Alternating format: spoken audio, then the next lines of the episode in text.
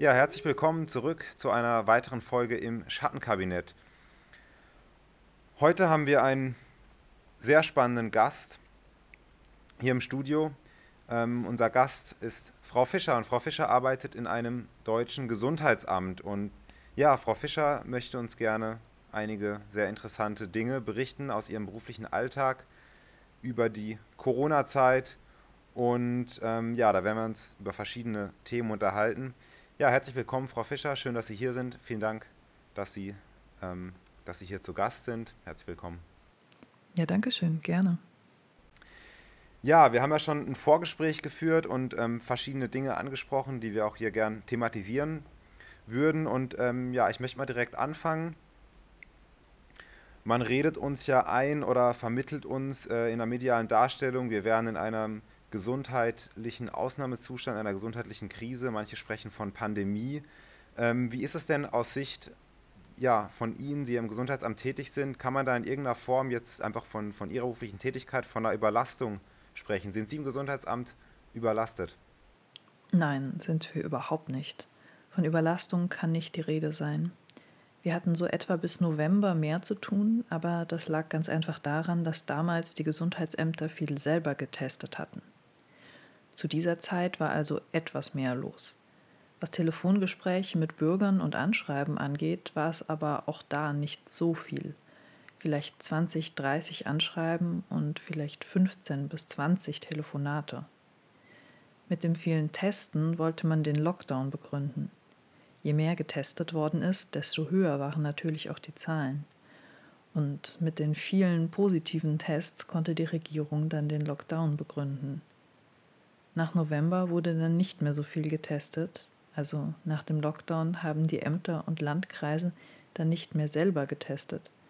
Und seitdem muss man sagen, sind wir in den Gesundheitsämtern eigentlich nur noch rumgesessen. Ja, wie ist es denn mit der Quarantäneanordnung vor diesem Hintergrund? Sollte man eine Quarantäneanordnung einfach akzeptieren jetzt aus Ihrer Sicht? Die werden ja vom Gesundheitsamt dann quasi auch angeordnet. Oder die Leute melden sich freiwillig. Oder sollte man da ja, wie sollte man damit umgehen? Ich würde sagen, dass man sich als Betroffener auf jeden Fall zu dem Testergebnis auch den sogenannten CT-Wert geben lassen sollte. Dieser Wert sagt, wie viele Testzyklen nötig waren, um den Virus nachzuweisen, sagt also etwas über die Infektionslast aus. Bei hohen CT-Werten über 30 würde ich mir nochmal rechtlichen Rat einholen, bevor ich eine Quarantäne einfach so akzeptiere. Oder auch das Gesundheitsamt müsste ja dann eigentlich, wenn dann jemand anruft und sagt, er ist positiv, müsste ja das Gesundheitsamt eigentlich Interesse haben, ja, was haben Sie denn für einen CT-Wert oder faxen Sie den äh, Befund mal durch? Gibt es da irgendeine Kontrolle, mit, mit welchen CT-Werten diese positiven Befunde sozusagen da dann dokumentiert werden? Oder? Also bei den Tests, die ich gesehen habe, war bei bestimmt 80 Prozent der Ergebnisse kein CT-Wert angegeben. Es gibt auch vom WDR eine Recherche vom letzten Jahr, die kam da auf 73 Prozent Tests, bei denen kein CT-Wert angegeben ist. Ähm, ja, das heißt, die sind beschäftigt damit, quasi diese Leute, die jetzt einen positiven Test haben, die dann anrufen, äh, zu fragen, mit wem hatten sie Kontakt und dann werden die eben entsprechend in Quarantäne oder wie auch immer geschickt, je nachdem, wie die Kontakte halt waren und wie, und, und wie lang.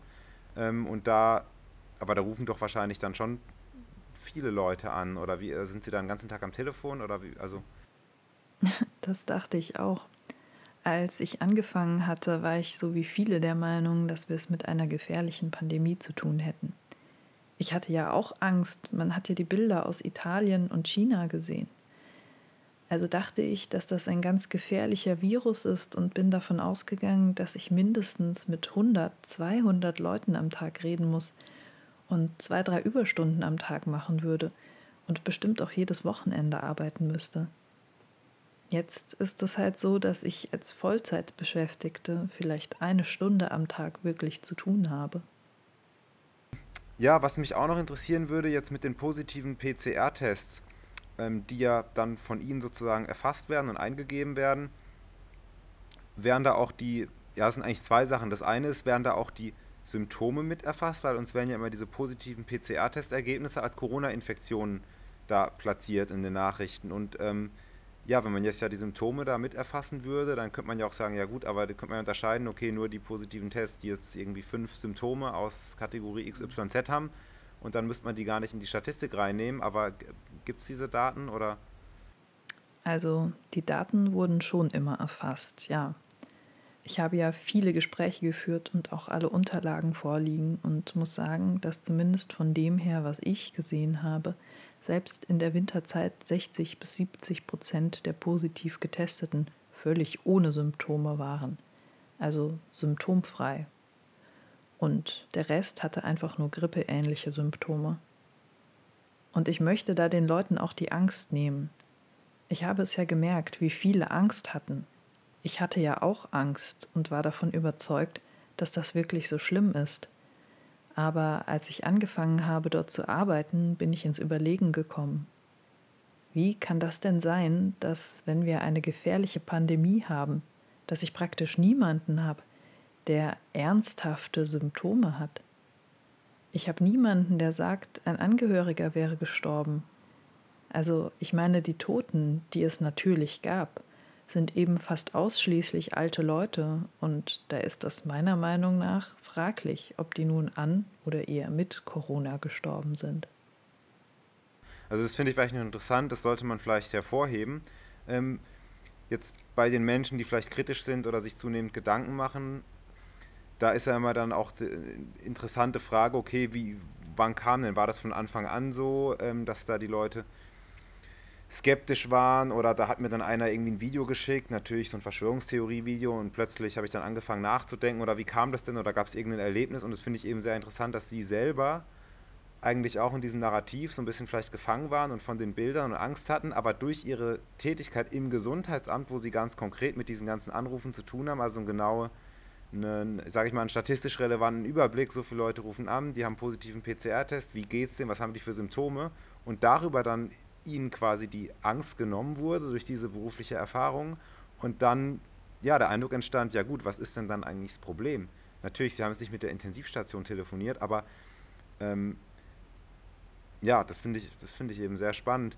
Ähm, was mich noch auch noch zu den positiven PCR-Tests jetzt interessieren würde, wie ist das denn mit den Doppelzählungen? Also da gibt es ja verschiedenste Sachen, die man auch gehört haben, die Zeit, äh, teilweise auch bestätigt sind, wie quasi auch die Zahlen erhöht werden unabhängig ist von falsch positiven und PCR-Tests, sondern das sind dann diese äh, Doppelzählungen, die auf alle möglichen Art und Weisen ja entstehen können. Zum Beispiel, ich mache heute einen Corona-Test, morgen mache ich nochmal einen und der 7-Tage-Inzidenz der Woche bin ich dann zweimal drin. Ist in der Schweiz so, ist in Österreich so, ist glaube ich hier auch so. Gibt es da was, was Sie da äh, berichten können, wie da auch falsche Werte oder verzerrte Werte entstehen? Naja gut, ich habe auch diese Vermutung, dass Einträge doppelt reinkommen. Ich kann die ja nicht unterscheiden. Die meisten Ämter arbeiten ja mit Excel und da habe ich gar nicht den Überblick unterscheiden zu können, ob jetzt ein Herr Meier in der einen Woche einen oder zwei Tests gemacht hat. Ich kann mir auch nicht vorstellen, dass das so irgendjemand unterscheiden könnte.